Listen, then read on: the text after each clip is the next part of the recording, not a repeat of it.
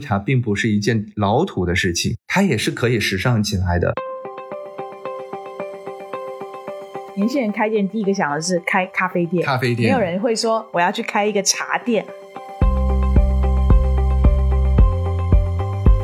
去年开始，突然之间做茶的新零售品牌越来越多。其实我觉得跟资本的转向也有关系，因为毕竟咖啡的市场已经非常的热了嘛。懂茶的人并不一定懂审美，懂审美的人呢又不一定懂商业，懂商业的人又不一定懂茶。今天我进到咖啡，我知道我就点拿铁，但是我今天进到一个茶的门店，我怎么点？我觉得那个语言还没有建立起来。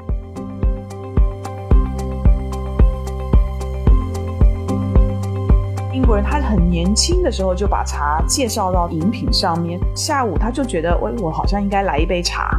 很好喝的一些中国茶，它没有办法流到国外去。中国茶的选择度又特别的少。如果点乌龙，他们会在乌龙茶里面加糖、啊，加奶啊，加糖，加蜂蜜。对，因为他们就是用喝红茶的习惯来喝所有其他他点的茶。Hello，大家好，我是 Bessy 倩玲，欢迎收听今天的备忘录。今天的联合主持人不是 Jenny，是 Sammy。Hello Bessy，Hello 大家好，又是我 Sammy，经营一个公众号叫 Sammy 的小趋势研究室，专注小品牌运营跟创新。嗯，还出了一本书，书名叫啊，出了一本书啊，谢谢大叔的机会。他每次都忘记他的畅销书。对对对，卖的还挺好。越自我越成功，小众品牌运营指南和生存指南。你看你的书名太长了，都不记得了。好，那我们的听友如果有经常听备忘录的听友都会知道，Sammy 的出现就代表我们通常那一集讲的，要不就是稀奇古怪的趋势，或者是说在谈一个有意思的小品牌，或者是说有意思的这个零新零售的趋势。那今天我们想谈茶叶，如果有听过我们六十一集的。呃，备忘录那一集，那一集叫“把茶叶卖给年轻人有多难”。那一集是备忘录这么多集里面呢，就是以收听量来讲排名第二，有四点六万的收听率。那一集的节目有六百九十个留言。其实当时对这一集的内容，我们也没有想到会有这么踊跃的反应，因为我们知道我们的听友里面其实年轻人蛮多的，所以我们当时就觉得哇，年轻人对这个。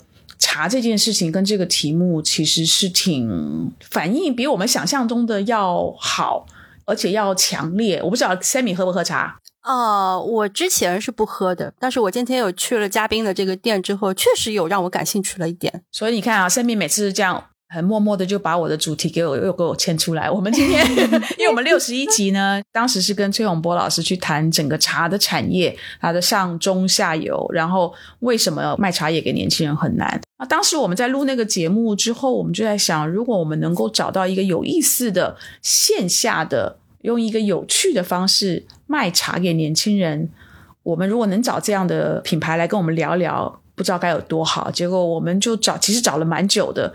今天我们终于找到了这样的一个很有意思的线下的门店，用我觉得很有腔调的方式卖茶给年轻人。这个零售的品牌叫做 T Stone。那今天我们请来的就是 T Stone 的联合创始人兼首席产品官的古卓恒古总。Hello，古总你好。大家好，大家好，我是来自于 T Stone 的联合创始人、首席产品官，我叫顾卓恒。大家呢还会叫我另外一个花名叫石头，所以跟 T Stone 这个 Stone 是有关系的。呃，最开始我们几个这个 创始人吧，经常在我们家喝茶，嗯，呃，然后呢，大家会觉得我们是不是可以把我们的这个爱好啊，把这个中国茶做成一个产业，或者说做成一个事业呢？然后越聊越深入，越聊越靠谱。结果一拍板说行，那咱就做吧。最开始啊，名字还没有想好的时候，大家就试试了一下这个 T Stone。当天晚上的时候呢，就有人发现哦，原来这是天赐的名字啊，不是石头的意思意思，而是呢。腔调的意思，我们的断句变成了 tea tone，然后我们的 slogan 就出来了，叫做中国茶新腔调。所以这是老天赐给我们的名字。哇，好有意思！所以我们听有听到哈新腔调，所以你可以想象他们就是用一个找到一些有意思的方式，把这么传统、这么古老的茶跟茶饮料介绍给我们的年轻人。那我本人还没有去过你们的店，但是我知道 Sammy 你去过，对吧？而且好像 Sammy 也是帮着我们一起发现这个店。你跟我们讲一下，你你去他的那个店的体验是怎么样？你的发现是什么？确实是挺让我惊讶的。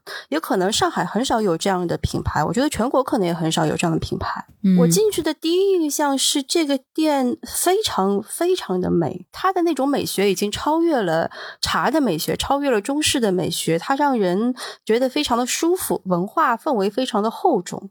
然后第二呢，就是他们确实是在试图引起大众兴趣的同时，非常完整的保留了整个茶的整个文化，包括他们呈现这个一百零八种茶叶的方式，然后包括他们冲茶的那个方式，包括他们的器皿等等等等，你看得出来有非常好的这个呃中式历史文化美学的基础，这两点让我印象非常深刻。嗯然后我也觉得它同时又很很现代、很轻盈、挺日常，就可以很日常的喝，就可以很日常的去店里逛一逛，跟器皿也很日常的可以买。这种产品、这种品牌、这种审美还蛮奇妙的。嗯哼，那我我想问古总哈，你是联合创始人，我我相信你的其他创始人年纪也跟你一样都是很年轻，所以你们自己喝茶对吧？对，首先是茶客，就首先是爱茶，它是一个爱好。很多年前，那个时候我还是在做一名呃新闻工作者，我是一名主持人。哦，我在想，什么样的一个爱好可以陪伴我终老呢？我突然在做一期节目的时候，发现中国茶就是我等待多年的那位好朋友，他可以陪伴着我老去。你那个时候就喝茶吗？肯定没有，那是大学毕业刚刚不久的时间。那个时候呢，我去嗯采访那些很知名的一些茶人，全国各地的。那印象当中呢，中国茶就是红木家具啊、青花瓷啊，还有这些嗯长辈们喝茶呀等等哈，会觉得跟我当时的年纪相差太远。但是呢，我真正走进他们的时候，会发现哦，原来这些茶人他们所理解的中国茶和我们作为年轻人理解的中国茶是不一样的。他们注入了很多东方美学，甚至呢，他们对茶呢这种理解和痴迷是非常让我着迷的，不是我们想象的那种老套落后的中国茶。这些理念呢，很少成为一种商业啊去传播，让更多的人知道，只是在很多小众的圈层当中呢一起享受。所以呢，我就在我的业余时间开始学茶。越学，然后越痴迷，越痴迷呢，可能你越顿悟啊，然后你对这件事的理解就完全不一样。突然有一天，呃，我就不想做主持人了，我觉得我该说的话已经说的也差不多了。于是呢，就把嗯电视台的这个主持人给辞掉了。我想为中国茶做些什么。当时也是比较懵懂的，你也不太知道你的这个商业模式是什么，你接下来应该怎么做。我就从北方的这个城市来到了南方，遇到了我现在的这一帮朋友，就跟着我一起喝茶。然后越喝呢，大家觉得嗯这件事儿越来越靠谱。中国茶这么多年来了，是不是真的就没有一个品牌可以为呃年轻人所喜爱，让更多的年轻人认为呢，喝茶并不是一件老土的事情。它也是可以时尚起来的。中国茶几千年了，不能在我们这一代当中去断层。那我们如何传承呢？一种说教式的方式去传承，显然现在的年轻人和我们的茶客是不买账的，已经非常辛苦了。我们的工作，你还要给他讲课，说什么叫白茶，什么叫红茶，然后什么叫绿茶，不可能听你讲进去。所以，我们从空间、从产品，然后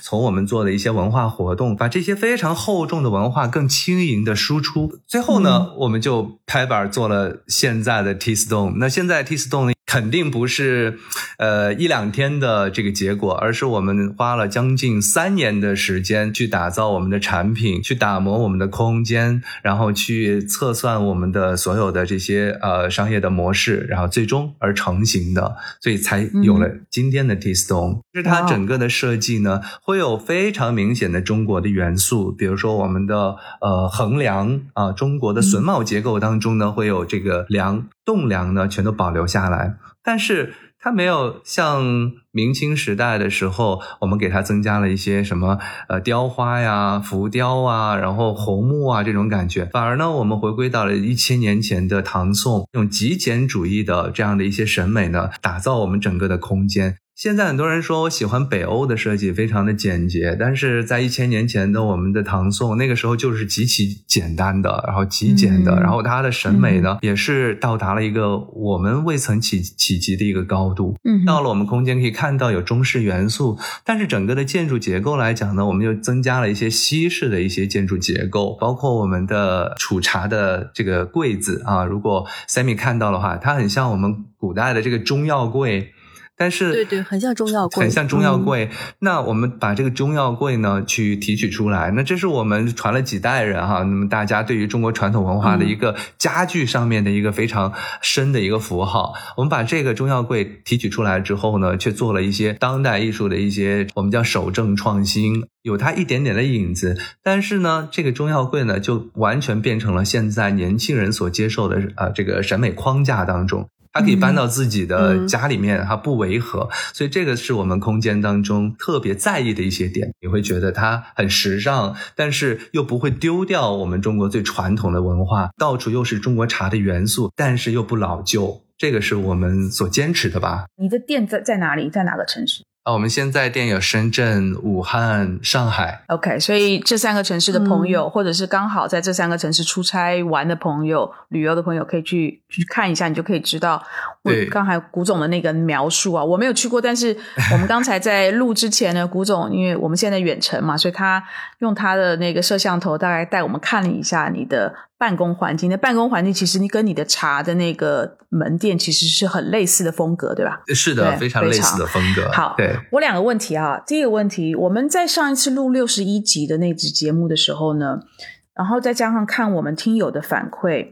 其实对年轻人来讲，他觉得茶是他很难入门、很难进入的一个领域，因为资讯很乱，然后也不晓得从什么地方开始。所以你刚才提到，就是说你开始学茶，嗯，我觉得你用这个“学”这个动词很有意思哦。嗯，你你怎么开始的？然后你学了多久才才开始觉得哇，我开始有一点明白茶了，然后。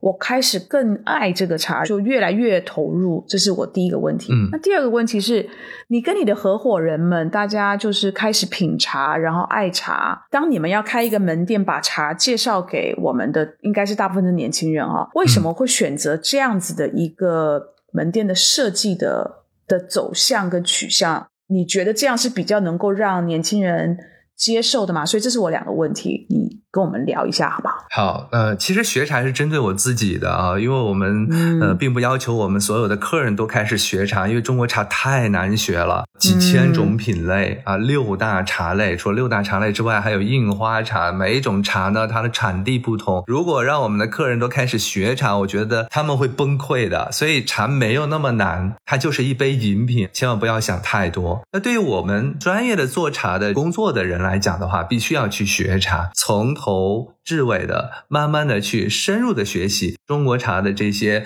它的区分，它的冲泡的方式，种植开始啊，我们知道它的品种的不同，制作的开始它的香气的不同，从冲泡开始萃取茶汤的技法的不同，你才能够梳理出来，然后放在我们的商业上面，然后让它相对的标准化。懂茶的人并不一定懂审美，懂审美的人呢又不一定懂商业，懂商业的人又不一定懂茶。嗯我们之所以花了三年的时间在开了我们的门店，那是因为我们认为这个茶的专业太重要了，我们一定要在传承的基础上做减法，融入当代艺术，让它再走进当代生活。我们不可能恣意的去创新，说啊，我可以这样冲泡，我我试试这样冲泡，我试试那样的这个这个拼配，那不是玩的儿戏，这可能跟咖啡是完全不一样的。基于你说的，我们门店为什么会是这样的一个审美趋向？在一八年 T Stone 成立的时候，我们并没有那么强烈的信心，说我们的年轻人可能会喜欢。你们那时候是定义年轻人吗？你们那个时候的？呃，不不不不，我们把他的这个精准人群定位为是中年人啊。嗯，突然有一天，我们看了一下后台的数据，年轻人居然占了我们的主流。然后慢慢的才觉得，哦，原来不是我们的年轻人不喜欢中国传统的东西，而是他们一没有品牌去接触，第二没有渠道去接触，第三可能接触的所有的一些产品和现象呢，并不一定是能够精准的适合他们现代的生活。传统的东西过于传统，没有跟上我们现在的这些些时间的步伐。那么我们出来之后呢，发现深圳的年轻人啊，我们前两天还在跟我们的一个做数据的同事在聊，他们有调研，他们人生当中的第一杯纯茶是在 T Stone 喝的，这就让我们非常的骄傲，并且老泪纵横啊！老泪纵横，这是不容易的一件事情。做文化、做商业、做结合太难了。我们特别期待某一位年轻人路过我们的门店的时候说：“呀，这是一家咖啡店吗？”然后走进来之后发现，哎，这不是咖啡店啊，是中国茶，可以这样喝，还挺有趣的，很漂亮。坐下来喝了一下之后，发现，哎，中国茶味道也不错哦。慢慢的，他也会成为了自己生活当中的消费习惯。从文化的角度来讲，哈，是做了一个非常不错的传播。嗯哼，其实你是把一个特别传统的行业推向了一个特别年轻的市场，嗯，所以中间一定会牵涉到两个方面的平衡，就一个是茶这么博大精深、这么丰富、这么传统的一个算饮品门类吧，你呈现到消费者面前的一定是简化之后的那个产品，最后是取了什么、去掉了什么，呈现出来的是什么，你中间是怎么平衡的？另外，第二个也是平衡的问题，就是当我在你们店里的时候，我感受到一种强烈的关于东方审美和现代审美的平衡。就是你们设计的根基，它都是非常传统的中中式审美，但是你们呈现的方式，包括用的玻璃、钛和其他的产品设计，包括尺寸，都是很现代的。所以从你们三年前一直到现在，你们肯定有中间有过一些调整。所以这个美学的平衡是。怎么做到的？我先回答第一个问题啊。我们在门店当中制作饮品啊，其实从明朝开始的小壶泡，我们一点都没有去做减法。我们坚持用的是紫砂壶，坚持呢使用到的是人工去冲泡，就是因为我们的老祖宗已经告诉你，中国茶这么冲泡是好喝的。我非不信，说不，我就不，我就变成另外一个啊，然后用这个特别大的一个容器一起萃取，那肯定首先中国的茶客就不买账，那会觉得你这种冲泡不专业，所以我们依然是坚持用的是紫砂壶的小壶泡，可能还会有一些负面啊，很多客人说等的时间太久了，我要等八分钟。以上啊，但是我们依然在做这方面的坚持。第一，我认为中国茶是有温度的，不能是一个机器做的一个没有温度的产品。端起这杯茶的时候，它里面有喝到人情世故，它不仅仅代表着一杯饮料了。第二呢，就是我们的很多的中国茶呢，虽然哈从理化指数来讲啊，它无非就是萃取，把里面的营养物质、芳香物质萃取出来，它的萃取比例是多少？你从理化指标说，哎，大壶泡和小壶泡，你萃取出来的量，只要时间够，只要温度够，是一样的。但是，呃，中国的茶客啊，或者是说稍微懂一点茶的这些呃消费者，他们也是不买账的，他们永远都会坚信你那样冲泡用肯定是不如小壶泡泡的好喝。我们与其是去呃重庆的教育市场，不妨呢把这些传统的非常优秀的一些技艺保留下来。其实这也是我们打造一个茶青博物馆的一个初衷吧啊！所以我们整个的门店呢，我们也叫它茶的青博物馆。所以你可以看到来自于明代的小壶泡。另外一个我们也没有改良啊，比如说我们唐代一千年前的唐代的煮茶，我们是用釜，这个釜呢出现在了陆羽的《茶经》当中，我们把它呢。复刻出来，用我们当代的一些审美啊，然后做了颜色上面的一些磨砂的质感啊，更酷一些。但是它整个的器型和形状和我们一千年前是一模一样的。你也可以喝到一千年前唐代人喝茶的方式。可以看到，我们这些做茶的方式呢，都是没有去简化的。我们简化的是一种品饮的模式。比如说，在我们印象当中的中国传统茶，还要坐在你们面前，茶人也好啊，一杯一杯的帮你们冲泡，然后非常的有仪式感、有仪轨的，让你们去喝茶、闻香、评判一下它的香气怎么样。这是我们传统喝茶的一种方式。在我们的门店当中呢，我们觉得这样的一些方式呢，可能就太过繁荣了。会觉得这样喝茶压力太大，时间太久，能不能像喝一杯精品咖啡一样的简单时尚呢？所以我们改良了品饮方式。品饮方式我们叫一壶一杯一人一席。一人一席的意思就是说，我们依然会有所谓的茶席的概念，它有壶有杯，然后有茶点。把茶呢做成了一个标准化的产品，毫升数一样，温度一致，然后我们会有介绍的卡片，每个人呢会有一只杯子啊，而且呢也不需要你自己动手去冲泡，喝起来的话就会非常的简单和时尚。那这个是我们所做的一些减法。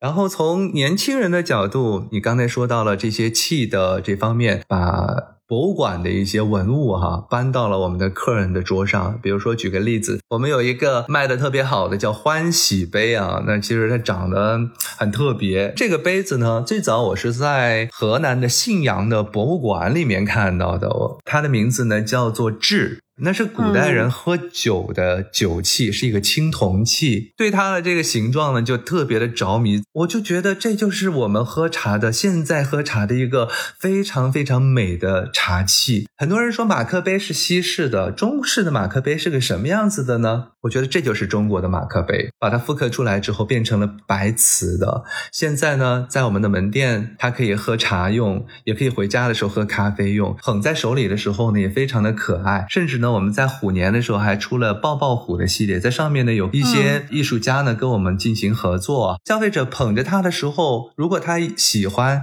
他会看我们所有的背书，发现哦，这是来自于商代的青铜器的原型。我捧着是几千年的中国文化，这是真正属于中国的马克杯，所以他会对你呢产生更多的信任。另外的，像是我们的一个喝叫 PPT 啊，我们这个名字很有趣，它其实长得很像啤酒，就是这个茶呢没有加任何的酒，但是呢，我们把它呢做出来了之后呢，像啤酒一样有非常绵密的泡沫。喝它的这个器型呢，也是来自于商周时代的一个酒器，它名字叫做菇，非常的瘦身，有点像广州的那个小蛮腰的感觉啊，非常的细长。我觉得这不就是很多的女生喝红酒啊，喝香槟的。时候非常优雅的高脚杯的感觉吗，把它复刻出来变成了玻璃的。喝茶的时候就像泡酒吧，所以说年轻人在我们的店里面，他就会找到一些当代属于他自己生活的气息。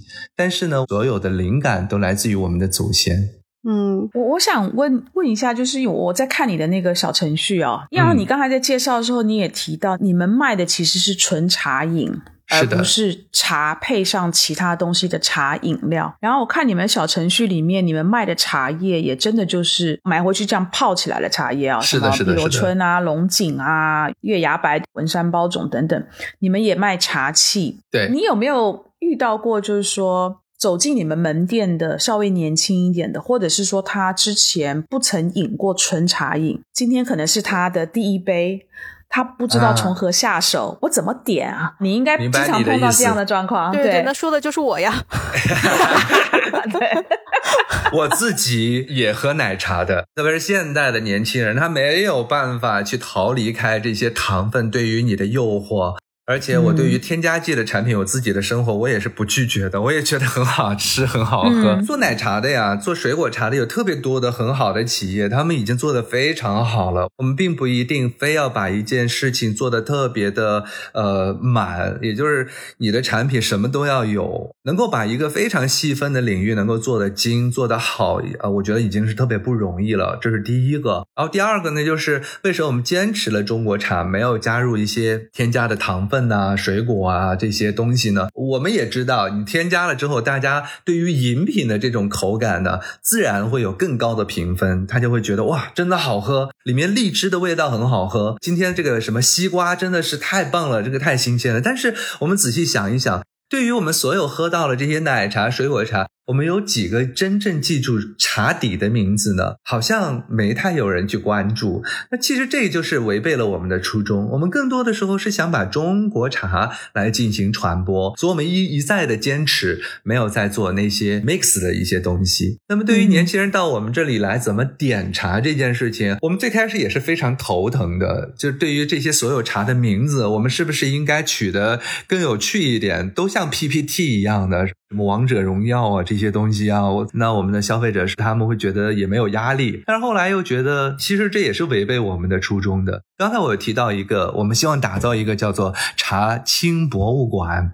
呃，有点啊，像雷虎，我们跟雷虎合作的那个 mini box 啊，那个茶博物馆一样。如果大家有机会，也可以去看。我们希望更多的年轻人来到我们的门店呢，去认知中国茶原来有这么多有趣的名字。那比如说有醉贵妃、大红袍、台湾的洞顶啊，然后黄枝香单丛，这些名字都那么的优美啊，而且呢，存在我们的。各个核心产地。所以这些优美的名字，我们是不是应该去传承、去继承下来，让大家知道原来中国茶有这么多的可能，有这么多的分类。如果有一天说我想喝一下福建的闽南的乌龙，我找不到地方卖，那么他就可以来 Tea Store，他就能找到闽南的乌龙。突然有一天他会觉得我想喝一下黄茶，几乎在市场上都找不到黄茶了，它的占有率都百分之零点零几了。现在一想去喝黄茶，我自己都不知道到哪里买。但是 T Stone 依然坚持，我们把这么小众的茶在我们的菜单当中都有，所以这个是我们算是这个咬牙坚持下来的。现在呢，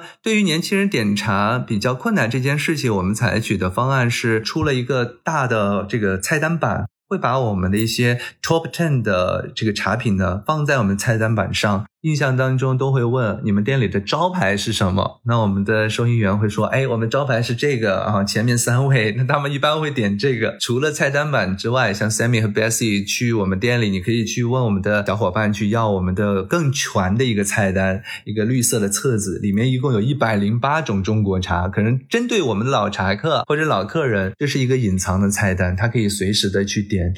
菜单板上没有的一些中国茶，哇哦，一百零八种！我一听到我已经。头大了是吗？我记得我第一次去店里的时候，我是怎么点的？就是我确实是看到了那个看板，但是我当时觉得，哎，会不会有更有趣的茶在其他的地方？你们的工作人员有把我领到一个算是一个开放式的一个盒子，它有非常多的小格子，然后每一个小格子里面放着那个茶的样品，然后旁边确实是放着茶的那个名字的。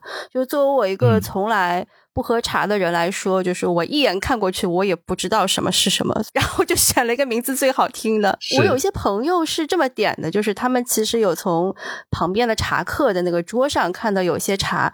你们店里有有一款是那个大牡丹花是吗？那个名字叫什么来着？对对对，就是一个非常大的碗，里面泡着一朵非常大的花。上海的女生很有腔调，她可能会希望我们的所有的呈现也更加的漂亮一些，所以那朵花呢，在上海卖的就会特别的好。但是其实，在广东呢，就卖的一般般，因为广东人呢，更多的时候他们也比较懂茶，按照自己的口味啊会去点。那在上海就不一样，像你说的那个碗泡。啊，那个盏呢，是我们根据宋代的一个宋盏，它的样子一模一样，我们把它给复刻出来，然后做了碗泡法。我依然坚信，他们下次再来的时候，可能会尝试我们其他的茶，因为我们希望我们的门店和我们的呈现是他们的一个深度的体验。他们体验第一次可能不会不太会点，跟 Sammy 一样，会觉得啊，我可能选一些颜值高的都没有问题，因为颜值高的也是我们特色之一嘛。我们就是希望大家通过它的这些美，我们的审美的这些体系呢，去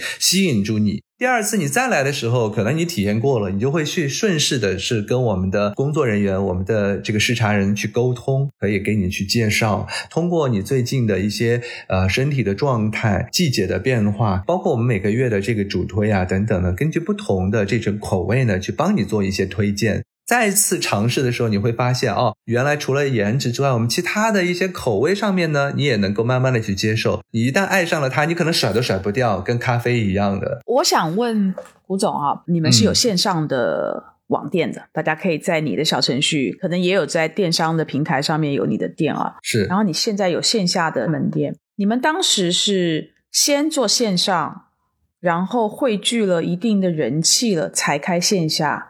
还是同时，还是反而是先有线下，才有线上的这个网店。我们是先有的线下，我们笃定是一定要做线下的，因为线下线下不是很沉重吗？是很重很重，所以我们要梳理，要梳理，所以我们有很精准的一套啊，我们的一些标准。为什么要先做线下呢？因为 T 四通做的是一个强体验的一个新零售。你如果没有体验，你没有看到刚才的那漂亮的那那碗牡丹花，那碗花，你可能对你可能对中国茶会有另外的理解。但是你来到了我们的空间，看到了我们的这个栋梁，看到了我们对于新东方的这种美学的一些现代的诠释，可能对于中国茶会有全新的一种认知。然后慢慢的再去呃喝到我们的中国茶，这个是我们要去做的事情。它只有深入的体验了，你可能才能了解中国茶还有这么多无限的可能性，才能了解为什么我们叫把中国茶年轻了三千岁哈这样的一句宣传。慢慢的对这个品牌才会去认知。并且去相识、有依赖，或者是说有信任，它可能才会转化到我们的线上去，去购买我们的产品。因为茶呢。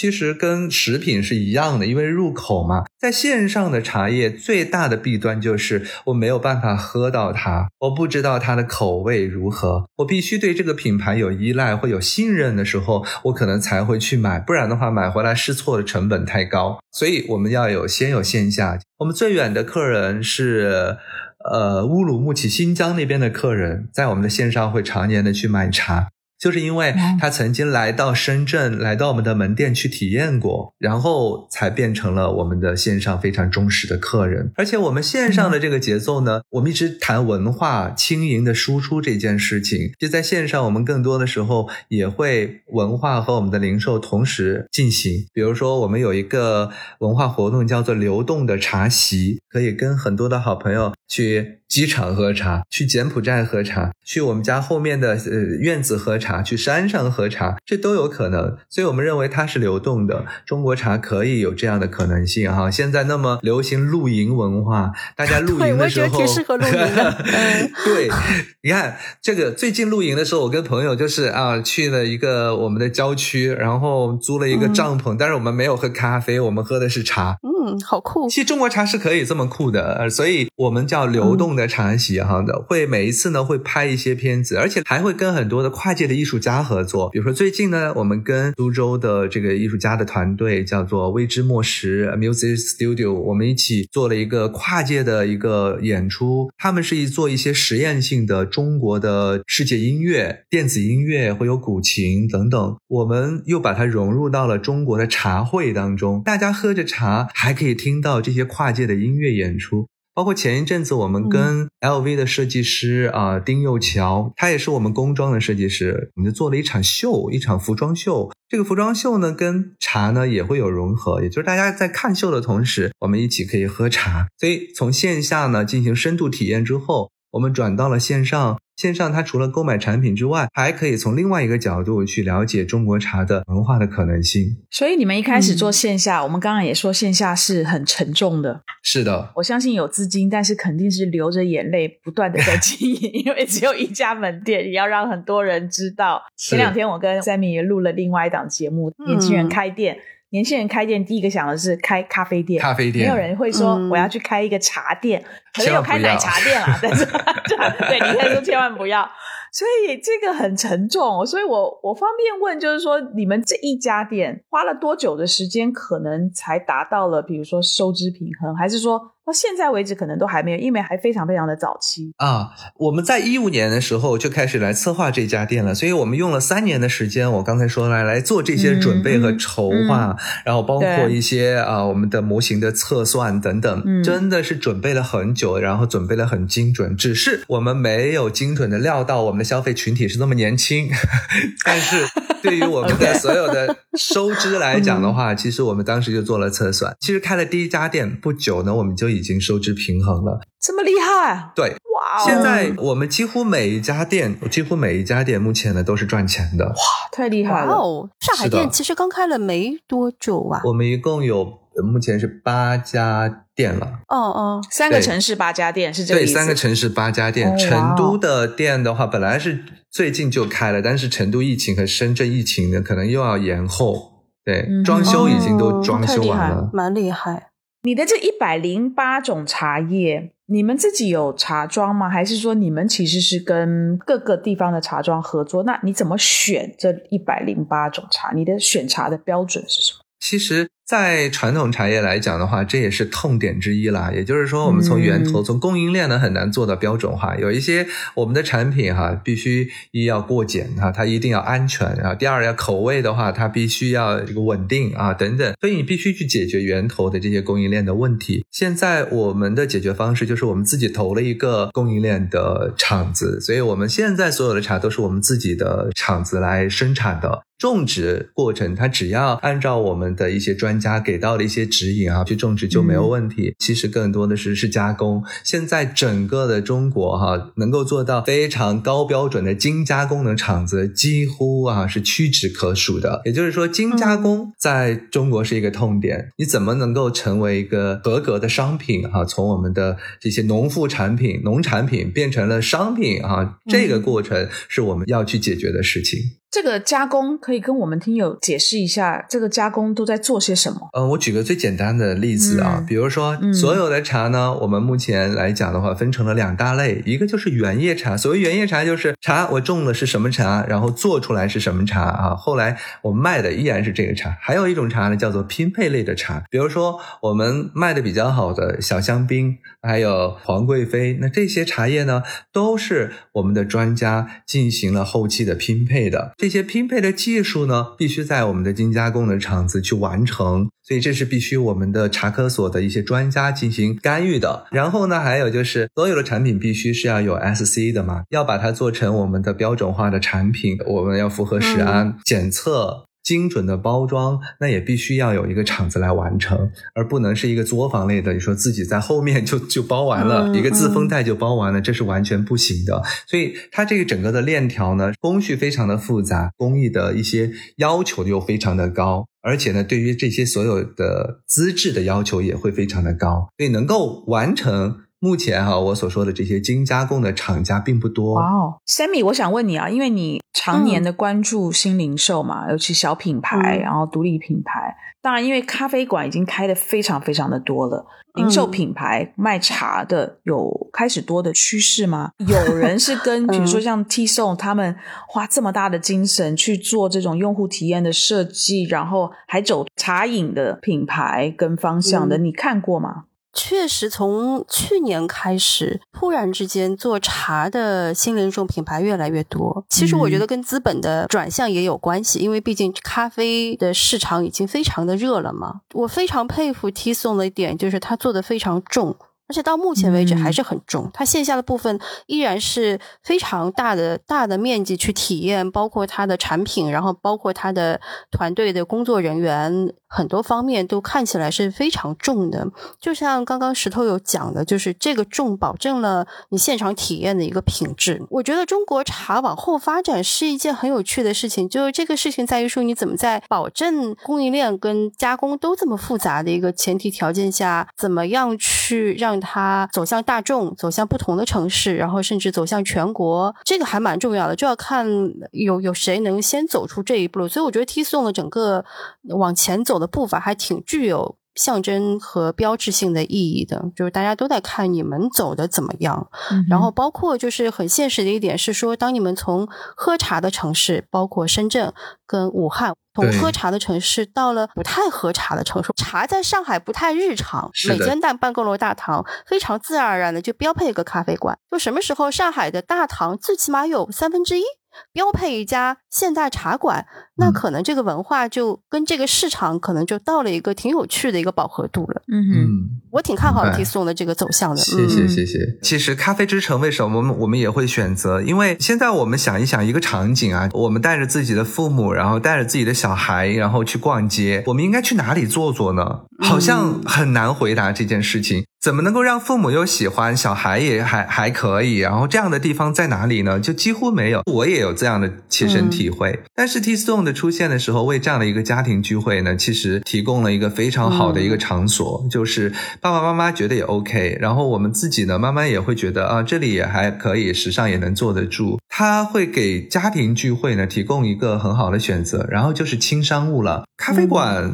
它的功能更多的时候，有的时候我们是文艺和休闲。如果今天我要跟 Bessie 去谈一个合同，会谈一个合作，约在传统的茶馆，Bessie 可能会想，那我们是要谈几个亿的合同吗？是不是？是不是有点太沉重？那如果我们今天说我们约在一个呃精品的咖啡馆，你会觉得好像今天我们谈的并不一定是那么重要的一件事情，商务会稍微有点随意。所以 T Stone 的出现呢，也会给这样的一个人群呢，会有一个非常好的场所，它会有一点点正式，又不会那么的隆重。我们还有它的一些生活场景的一些功能性。嗯，顺着 Sammy 他聊的，就开始有年轻人注意到你们的门店，然后年轻人开始进来，来去开始试着学着喝茶。你们从你们的后台的数据看得到这个回头客的比例越来越多的现象吗？是这个是非常欣慰的一件事情，具体的数字就不方便透露，但是是非常的让我们开心的一件事情，就是说明我们很多的一些做法啊，让我们的消费者认知并且认可了。有一些呢，我们所说的审美，我们所说的一些产品的一些呃设计的核心的理念。有的时候会担心我们的消费者没有办法感知，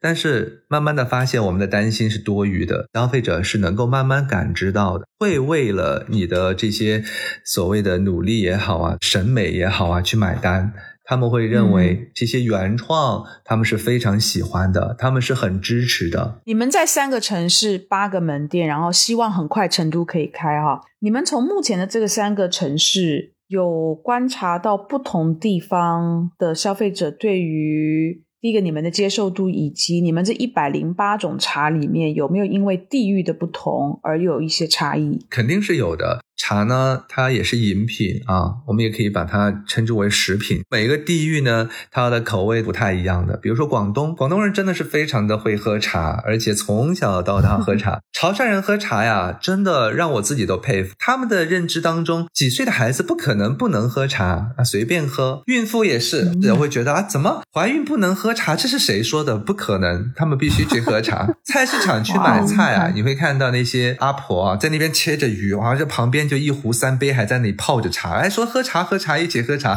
它就是一个喝茶的地域，所以这边的人呢，对于茶小白来讲，会觉得更专业一些。他们也懂得你为什么这么泡茶，你泡茶的这些所谓的浓度啊，这这个做的刚刚好，所以他们会容易理解茶的口感这件事情。武汉人的性格非常的火辣直接，所以他们经常会说：“哎，你们的这个茶很淡，为什么这么淡？”口味可能也相对来讲比较重，所以他们更喜欢喝的一些是口味浓郁一些的茶。上海的消费者呢，更喜欢喝一些香气好的茶，绿茶呀，像我们的牡丹花呀，还有一些香气好的红茶呀等等，有桂花香的这些茶，他们会更喜欢。所以，我们到每一座城市呢，都会为这座城市来拼配出属于它自己的茶叶，然后这个也是特定的，也不会在别的城市去销售。我们也期待着成都麻辣火锅的饮食习惯下，他们会是怎样的一种喝茶的风格呢？啊，现在。我们也正在很激烈的探讨当中。其实有个关于团队的问题还蛮好奇，因为我看你们同一个店内的那个工作人员数量还蛮多的，而且尤其是你们要坚持传统的冲泡方式，意味着你们对人手的需求量还蛮大的。我听说你们其实有招了很多行外人，就是没有任何茶店的经验的年轻人进来，是吗？就喜欢招白纸，是这个意思是吗？我想看看团队当时招聘是怎么想法的。嗯，是，其实 T Stone 的所有的培训体系都是属于我们自己的，所以我们有信心让他呢从入职开始，然后在两个月的时间里面，通过我们一套非常完整和标准化的培训体系，完成他所有的茶的专业的学习。这个是我们一点都不担心的。如果单纯的去学茶，可能你的思路也会慢慢的变窄。如果你是从别的行业加入到我们。也会给我们带来更多、更新鲜的一些想法，再融合到我们对于中国茶的一些专业知识，它是对我们是有帮助的。而且，我们的整个的培训目前来讲，已经解决了它的标准化的问题。嗯。我听说你们店铺拓展计划还蛮蛮快的，所以你们会有担心，就是店铺的这个拓展速度，嗯，要快于你们人才培养的速度嘛？比如说，你们每个城市肯定要有一个资深的、有经验的店长或者是运营人员去，你们会担心人手不够的问题吗？我们现在开店还算克制了，像今年只有成都店，还有深圳的一方城店等等要开，嗯啊，因为疫情的原因。使得我们的步伐呢也会放慢了一点，很多人都会觉得我们开店会比较克制，因为我们对于开店的这个场地的要求有我们自己的一些执念，对对，相当的 所以它并不是说我们想开就能开，或者是说想有就能有的，有的时候必须得去找到一个合适的时机。第二呢，就是我们的培训已经非常的标准化了，也就是说，我们能够通过一个月的时间，所有的伙伴就可以上岗了。我们并不担心啊，我们没有伙伴的加入，但是我们希望更多优秀的伙伴能够加入到 T Stone。你们会倾向于招什么样的人？因为我看你们店里的那些工作人员，一个比一个好看，嗯审美会是一个很高的要求吗？从我们的招聘，我们的 HR 来讲，据我所知，我们是不会对容貌进行一个要求的啊。当然，我像说了，如果都是一些吃苦耐劳的模特，我们是非常欢迎的。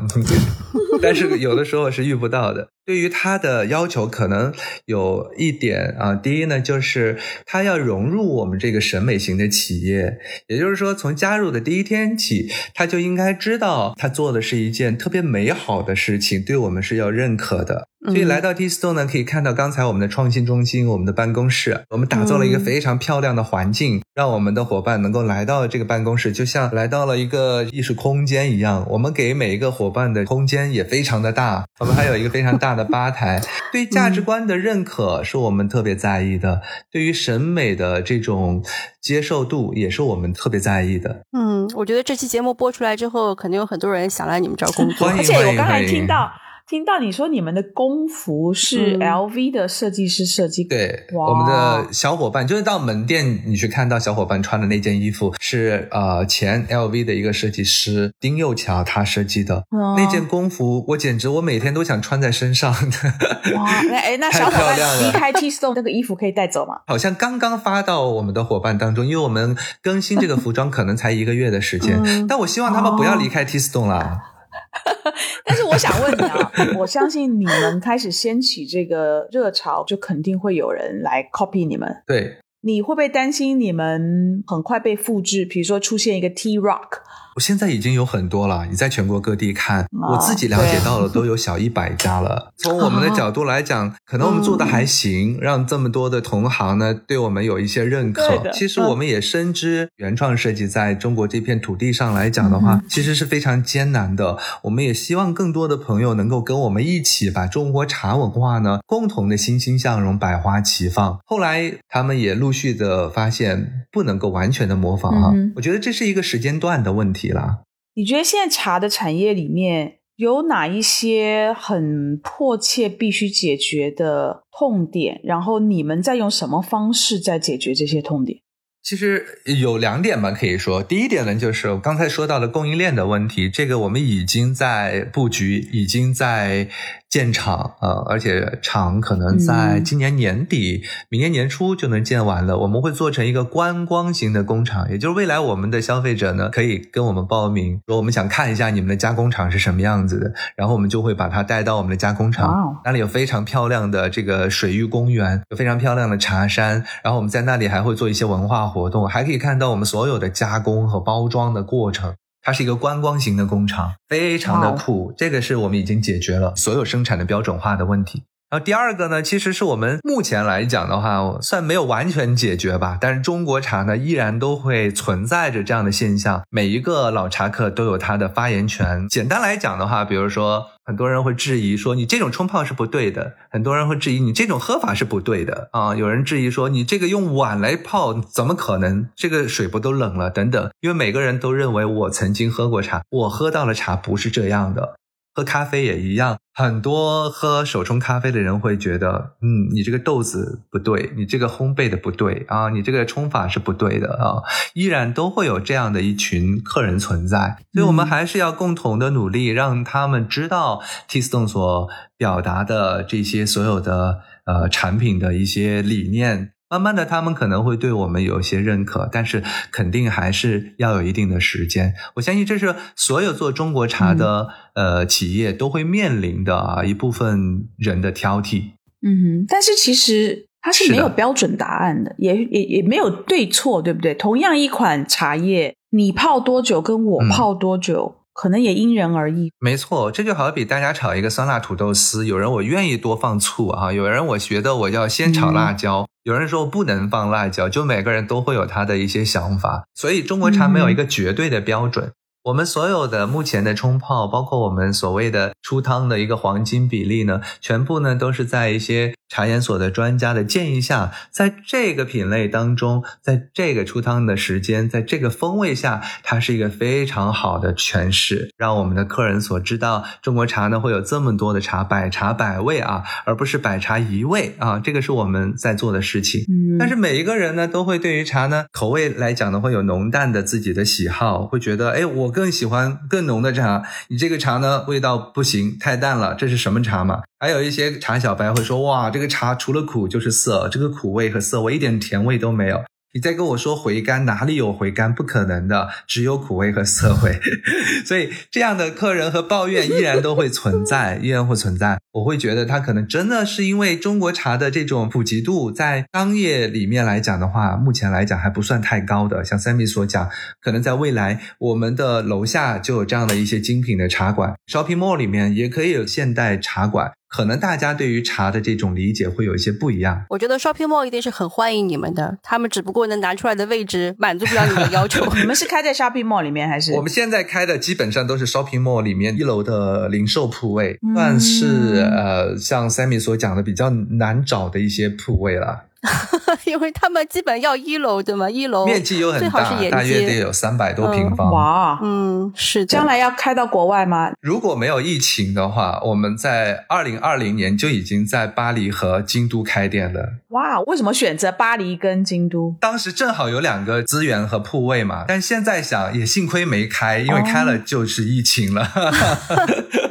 所以有的时候也是上天眷顾我们啊，所以我们的所谓的克制和速度，有的时候也真没办法，也是要跟着疫情的这些走向，慢慢的去恢复到正轨。巴黎很有趣，就像跟 Hermes 合合资的那个蒋琼尔的上下，他的国外的门店，好像第一家就是开在巴黎。是，我们也特别期待着能够走到国外去，因为很多的外国人对中国茶呢也是充满着好奇的。在巴黎，在在英国都有一些不错的一些茶品牌。那他们也做了很多年，有的做了几百年。但是作为中国茶来讲的话，嗯他们没有这样的专门店，他们可能都是一些水果的拼配茶为主，以德国的这种水果茶，比如说里面加了一些薰衣草啊、佛手柑啊这样的茶。但是中国茶这种纯茶呢，他们没有渠道去喝。我们特别期待有一天能够走出国门，把我们真正的中国的茶文化带给他们。嗯，我觉得你们到国外，我相信，尤其比如说在英国，会是让人耳目一新的一种纯茶文化的这样的一个体验。太期待我认为英国喝茶的文化也是是挺悠久的嘛。它很有意思，你知道，它有一种茶，它叫嗯 Builder's Crack。工人的屁股线，可能就是到你家的水电工啊，他们如果来帮你家修水管啊，干嘛？因为他们一定会穿牛仔裤嘛，那个蹲下去修的时候，裤子如果摆到下面，你会哦后面会露出哎一，条那他那个茶是是是是什么味道呢？他其实就是喝红茶，但是他要喝的非常非常浓。所以如果你你家里面，比如说你找水电工来帮你嗯修水管哦，你一定要泡茶给他们喝，而且那个茶呢，你不用弄太好茶，但是你如果用一般的那种红茶茶包。你要至少拿两包，而且要泡很浓很浓，然后加奶。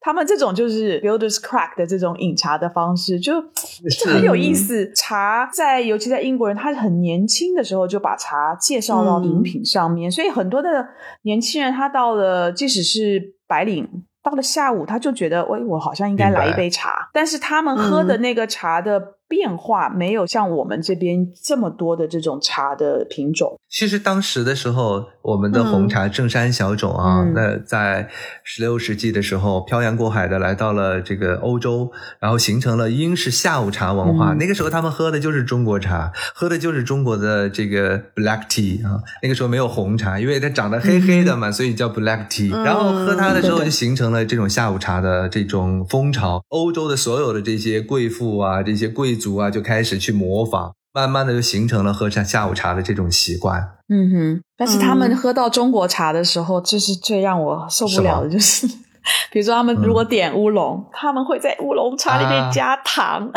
哦 是，对我有喝过他们会那个，真的很喜欢挺奇特的。这个味道，嗯然后加奶啊、加糖、加蜂蜜。天呐！是的，对，因为他们就是用喝红茶的习惯来喝所有其他他点的茶，你懂我意思吗？吓死我了。。解但是也从另外一个角度，就是一些很好喝的一些中国茶，它没有办法这个流到我们的国外去，就他们喝中国茶的这种嗯选择度又特别的少，所以他们的认知当中的喝茶就应该是那样的。第一就是这些茶叶呢，必须得过一个非常严格的检测标准，达到一个世界上面的贸易标准之后，哦你才能够去出国。第二个呢，就是也不是所有的嗯这些茶商在国外都能够有门店，然后去让他们去做这样的体验。所以打通这些内外的环节，呃，包括国外的运营，其实也是一个非常高的挑战。所以他嗯们获得的渠道也会特别的少。